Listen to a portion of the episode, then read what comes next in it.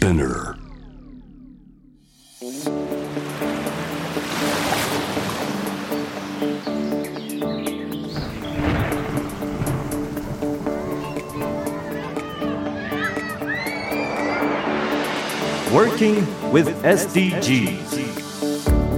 気候危機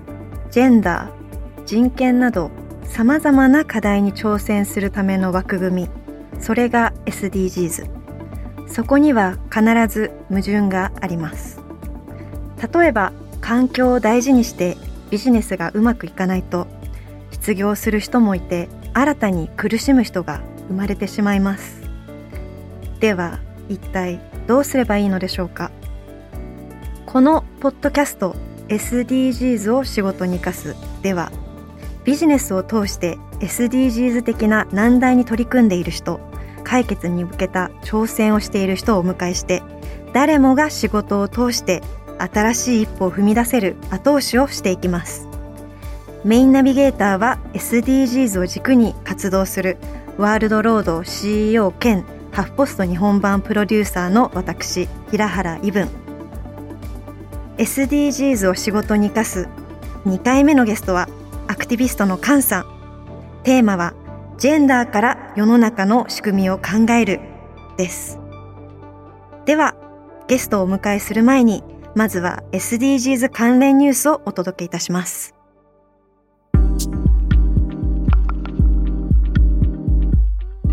森喜朗氏辞任。女性蔑視発言の抗議署名。およそ15万人の賛同集まる。東京オリンピック・パラリンピック大会組織委員会の会長だった森喜朗氏が女性蔑視発言をした問題を受け再発防止策などを求める抗議署名におよそ15万人の賛同が集まりました。組織委員会は2月12日の会見で今後新たに設ける候補者検討委員会で公認を選定すると発表し公認を決める準備が進められています。また副会長以上の役職に女性が一人もいない状態に対し組織委員会はジェンダー平等を推進するためにプロジェクトチームを立ち上げ女性理事や評議員の割合を増やす方針ということです。今回の署名キャンペーンの発起人となったのは20代から30代の若い世代が中心。ジェンダー平等などを目指し社会活動を行う一般社団法人の代表や会社員哲学研究者など11人の有志が集まりました。このような性差別発言が繰り返されないためには森氏個人だけではなく組織自体が変わる必要があると署名を立ち上げたメンバーは強調しています。性別欄の削除が話題を呼んだ履歴書。ヘアケアブランドラックスなどを販売するユニリーバは2020年3月採用選考の全過程で性別だけでなく顔写真や下の名前というジェンダーに関する全ての情報を履歴書からなくすという取り組みを発表し注目を集めました。導入後実際に混乱などマイナス面はあったのかというハフポストの取材に対して応募数が減ったり混乱が生じたりすることはなく今のところデメリットは一つもないいいことしかありませんと人事担当者は話しています。企業のダイバーシティ研修やコンサルティング事業などに取り組むアパショナータ代表のパク・スックチャさんは日本の履歴書はバイアスが多い。欧米では履歴書に顔写真は貼らないというのは主流で日本でも顔写真は削除するべきと話しています。今後日本の履歴書の在り方も議論が進んでいきそうです。以上 SDGs ニュースでした。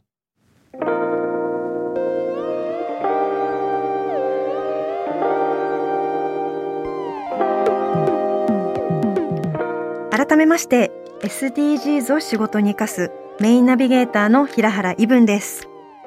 早速ゲストをご紹介いたしましょう。アクティビストの菅さんです。よろしくお願いいたします。よろしくお願いします。まず最初に菅さん自己紹介お願いします。はい、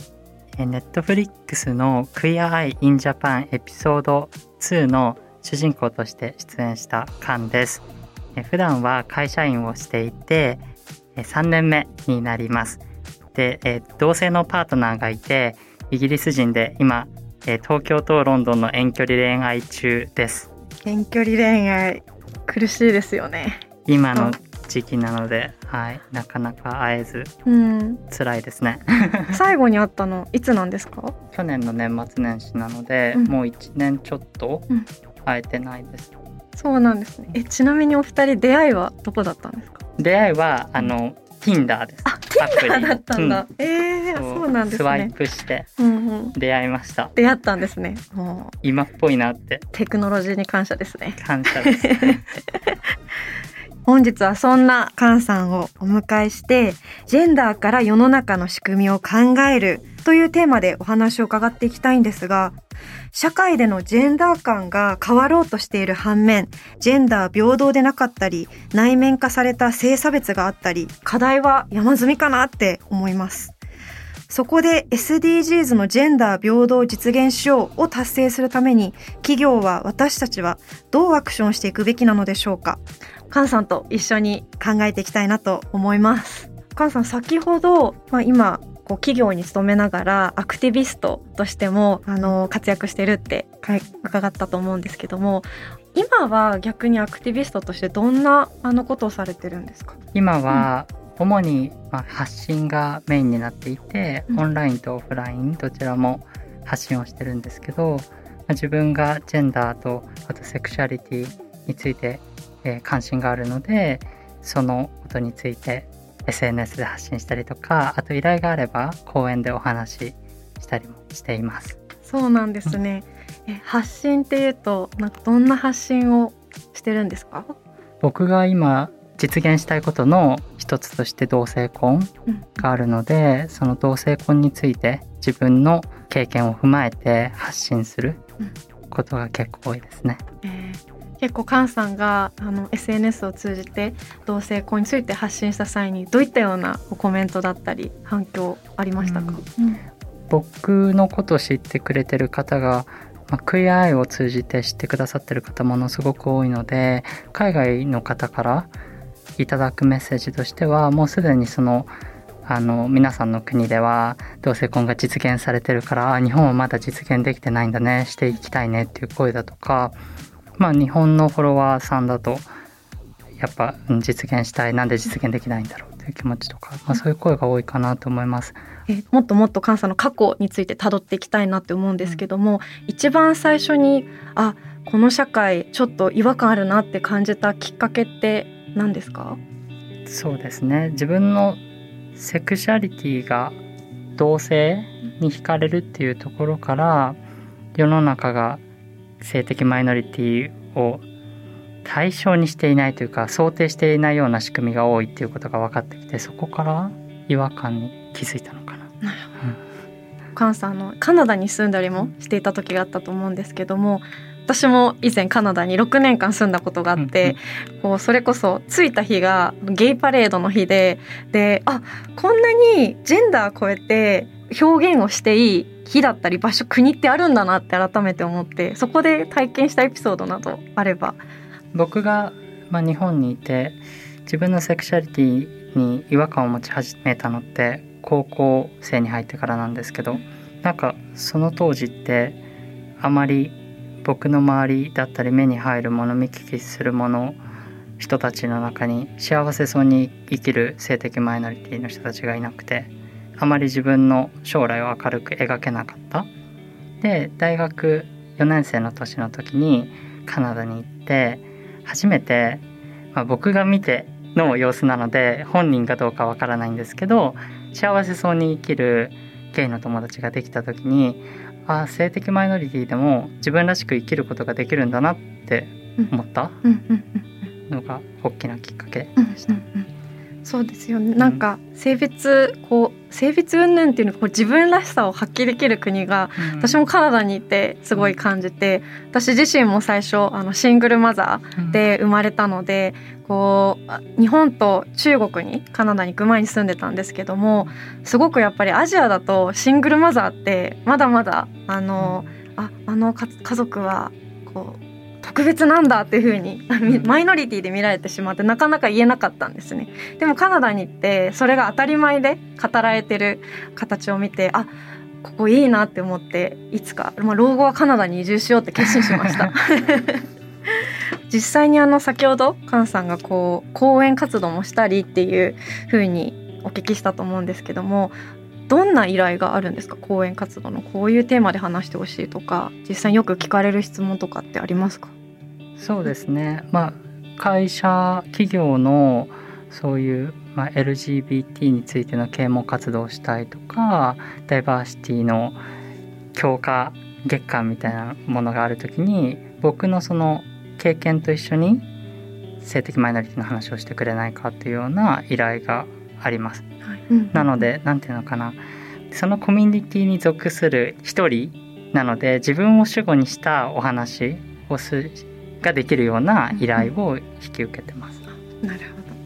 いいですね。なんかそういったようなあのそれこそ問い合わせをするっていうこともすごくあの大きな変化なのかなって思っていて、それまでは問い合わせとか何なの？って思ってるところが多かったのできっとこれも社会のあの仕組みの変化でもあるし本当にこう時代が変わってきてるんだなって思いました。今日はジェンダー平等がテーマなんですけどもその中で、まあ、いくつかこうジェンダーを答えはないと思うんですけどもこうどんどん考えていこうかなって思います。その中でまずちょっと最近こうそれこそ打ち合わせの時に菅さんと話していたファッションの観点で言うと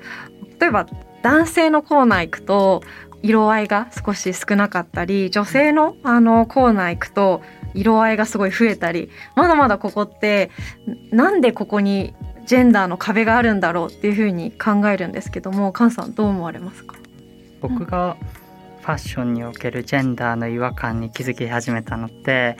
クイアアイに出てからもっと自分をそういう何かカテゴライズされたものじゃなくて自分を自分として表現したいと思った時に古着にたどり着いてで古着って結構お店によっては男女のカテゴリーがないお店が多くて、うん、でそこから一般のお店っていうか洋服屋さんに行った時にすごく男女に分けられてるから違和感を覚えたのがきっかけだったんですけど、なんかその違和感を覚えるまで正直僕は洋服屋さんに入ったら男性のカテゴリーに行くものだと思ってたから、たとえ1階にレディースのコーナーがあったとしてもそこはさっさっさって通ってて地下1階の男性コーナーに行くみたいなことしてたんですよね。でもなんかその古古着屋さんでジェンダーのカテゴリーがないお店を見てから改めてそのお店に戻ったらあれ？僕が欲しいものってレディースにカテゴライズされてるって思ってでなんかすごいモヤモヤした？はい、で実際レディースのカテゴリーから服買って着てみたらすごく僕は自分が表現できてると思った時になんでこういう風に服って分けられてるんだろうって思いました私もこう同じでこう行った時にたまにやっぱりメンズの服着たくってそれこそ小さい時とかメンズコーナーにある服の方がすごい好きだったんですよ。で、これ買いたいな、買いたいなって思っても、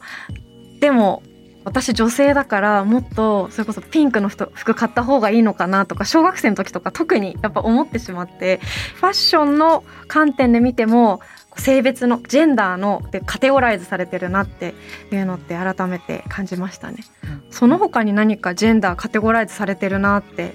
思う社会の構造というか仕組みってありますか？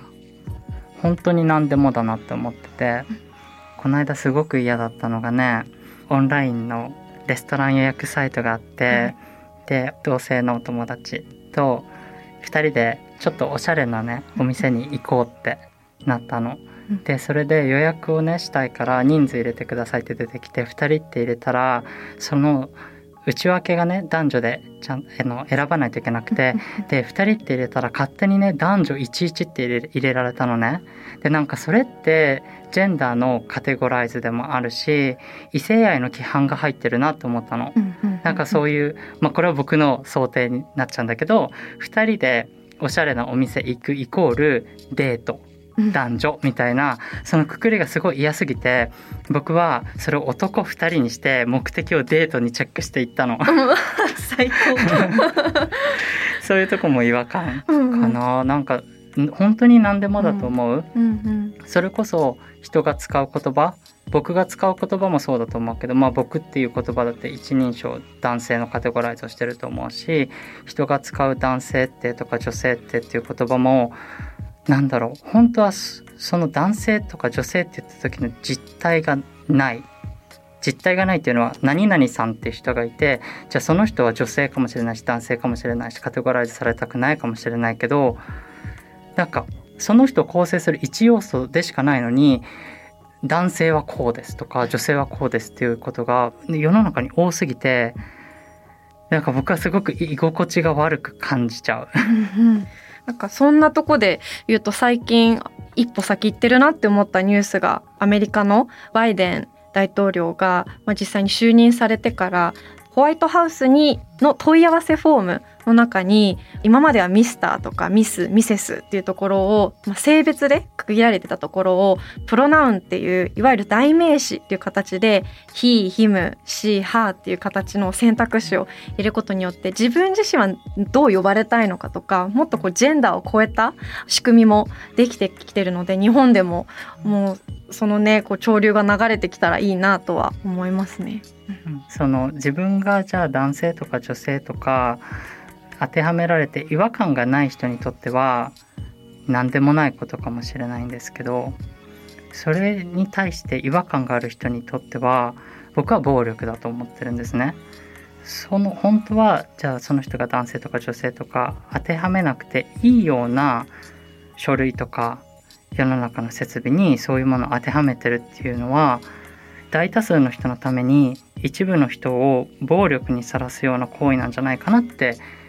ちょっと過激な表現過激かわからないけど、極端な言い方をするとそういう言い方もできるかななんて思ったりもしちゃいます。うんうんうん、その暴力っていうのをこう取り除いていく溶かしていくために、例えばユニリーバのあのラックスさんとかはこう履歴書にもう性別性別してどうするのっていううん。こう活動をしたりしてると思うんですけども、まあ、そんなポジティブなポジティブというかそう当たり前な活動をしている企業が増えていく中でやっぱりまだまだできてないところが日本の実態でそこをもっともっとみんなそれこそ SDGs17 番のパートナーシップを通じてこう変えていけたらいいなってうん思いますね。うん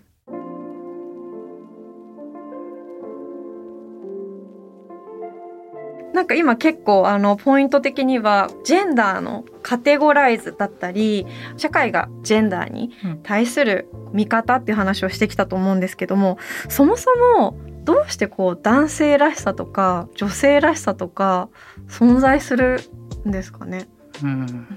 特に日本すごい多いなって思うんですけどもバリキャリとかお姉とかイクメンとかこういう言葉があるじゃないですか。でこれを見た時にこの女性らしさとか男性らしさとかがやっぱ出ちゃうと思うんですね。バイアスとして。そういう言葉が必ずしも悪いわけじゃないと思う。けどどういうふうに使われるかとか文脈うん。だったり背景っていうのがものすごく大事なのかなと思います。えっと例えばクイアっていう言葉ってうん。今結構肯定的に使われている性的マイノリティを、えー包括する言葉ですけど、えー、と昔は差別用語として使われてたんですね。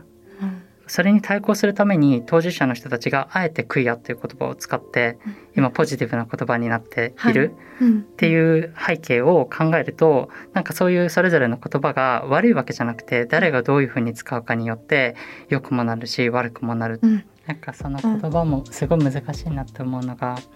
ポジティブに言葉を使おうとする時って結構難しいなって思っててじゃあゲイであることをポジティブに語ろうとして例えばエリートゲイって使う人がいたりしたの。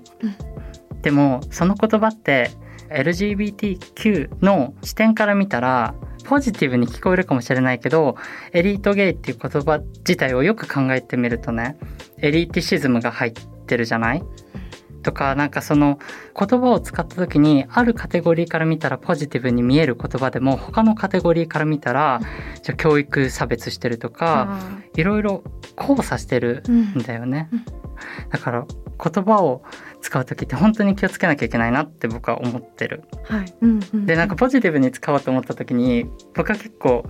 そういうところが見えなくなりがちだなって思って、うん。世の中のその文脈があってのそれをちょっとずらしたポジティブな言葉にしないといけない。うん意外とその規範を崩していきたいんだけど一気に崩すことってできなくてちょっとずつちょっとずつ動かしていくとかずらしていくとか多分繊細なことなんだと思う。うんうんうんであまりに今の規範から離れようとしてじゃあポジティブな見せ方をしようとすると他の人を傷つけるような言葉が生まれちゃったりとかするうん気持ちとしては1000歩先に進みたいんだけど半歩ずつ進んでいかないとみんなと一緒に進んでその輪を広げていかないとみんなと一緒には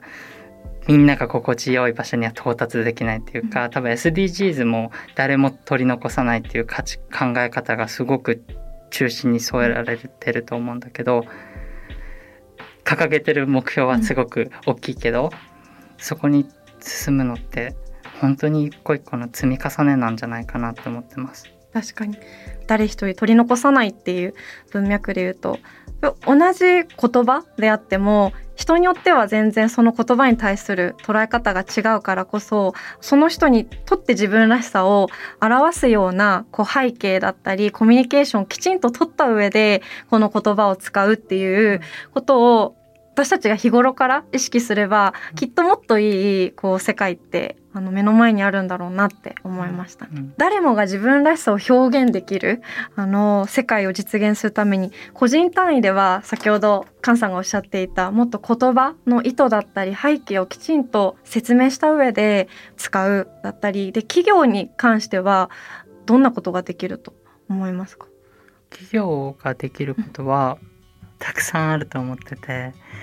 なんか僕のこれは勝手なイメージかもしれないけど企業が何か活動する時って結構お外に目が向いてる。何何かをしようって思ってるけどでも多分内側にはすでに課題が生まれていてある状態だからそっちも取り組んでもいいんじゃないかなって思ったりします。まあ、あと企業は人が集まってる組織なのでみんなで協力して外に向けて活動していくことによって大きなインパクトを生むことはもちろんできると思います。一方でこう国単位でできるのってやっぱ仕組みを変えることで、まあ、ホワイトハウスのバイデンさんがこう実行された仕組みを変えることだったり、まあ、そういった観点で個人企業国がもうみんなで取り組めるこうジェンダー平等って改めてあるなって今日のお話を通じて感じました。いや企業の話とかね、そういう話してお外にも向けての話も大事だけどうちもねみたいな話するとやっぱり僕は自分に目を向けてなんだろう声を拾い上げるっていうお話があったけどじゃあその拾い上げる立場の人が当事者だったら拾い上げなくてもいいかもしれないし拾い上げる声がより精度が上がるかもしれい。ないって僕思ったりするんですよね。そうやって考えるとやっぱり僕がジェンダーについてお話しすることってちょっと葛藤があるうん僕ずっと自分のことゲイと思ってきてたのね。でなんかそれって多分世の中に LGBT っていう言葉があるから自分を G って当てはめた時点でセクシュアルオリエンテーションの話が解決したから自分の性自認についての対話を自分とやめちゃったの。でもなんかクイアアイに出てから自分の性的思考とか自分がどういう風な性を表現したいかとか性自認とかもう一回セクシャリティについて考えた時に自分ってやっぱり男性としてリマインドされることがすごく不快だなって思うようになったの。ね、だから今は自分が男性とか女性とかそういう当てはめられ方じゃなくてジェンダークイアっていうもうちょっと広い言葉で当てはめられるのが心地いいなって思ってるのね、はい、だからなんかジェンダーのお話って自分とすごく近いしお話ししたいなって思っていました。でよくね僕もクイアな人として教えてほしいって言われることがすごく多いのね LGBT についてとかセクシャリティについて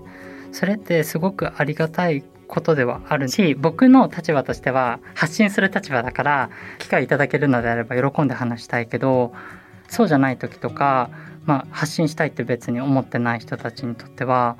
そういうことを聞かれるのってある種トラウマな行為にもなっちゃうと思ってる。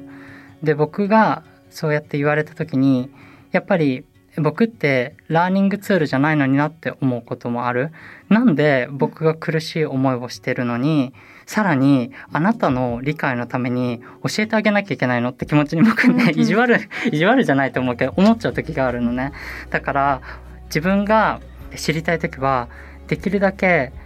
自分で勉強したいし、発信してる人のところから情報を得たいとか、あとはそういうことを聞いても許してもらえるだけの関係性をがある友達を作りたいとか、うん、人間関係を築きたいなって思ってるの、うん、知りたい学ばせてくださいっていう行為が必ずしもいいことではない可能性があるみたいなことって結構大事だと思ってます。ジェンダーセクシャリティだったりマイノリティについて話す時、うんうん、こうこうして等身大で菅さんが話してくれるっていうだけですごくあの私自身考え直されたこともあったし本当にあのピュアなこうトークをありがとうございました。ありがとうございます。すいません、もうすごい長く話しちゃった全然全然 お願いします。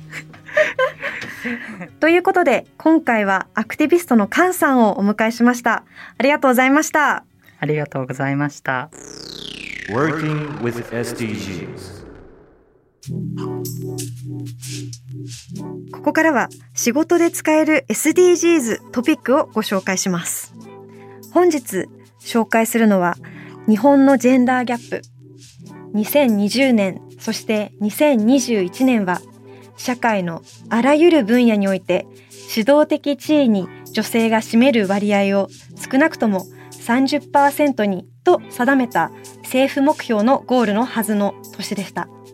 しかし、目標は先延ばしにされ、ジェンダーギャップ指数では日本はなんと世界153カ国中121位と過去最低となっています。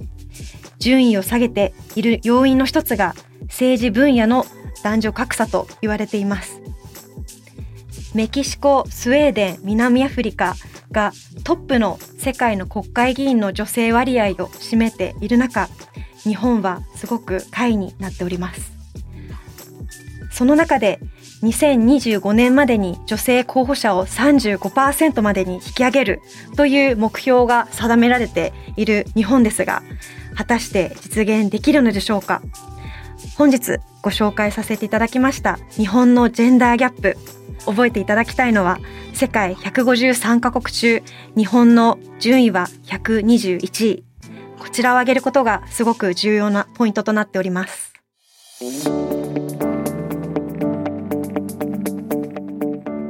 お届けしてきました。SDGs を仕事に生かす。いかがでしたでしょうか？本日は菅さんをゲストとしてお招きしましたが個人として企業としてそして国として変えられることまだまだたくさんあります。その中でも言葉一つだったり仕組みを変えていくことがすごくまず大事な一歩なんだなと感じました。ぜひ皆さんの日常のビジネスにも SDGs を取り入れてみてください。今後も新しいエピソードを配信していくので Apple Podcast、Amazon Music、Spotify、Google Podcast でフォローをお願いいたします。またこのプログラムへの質問や感想取り上げてほしいテーマなどはぜひハッシュタグ SDGs を仕事に生かすでツイートをお願いいたします。生かすの漢字は活動の活です。ということで、ここまでのお相手は平原イブンでした。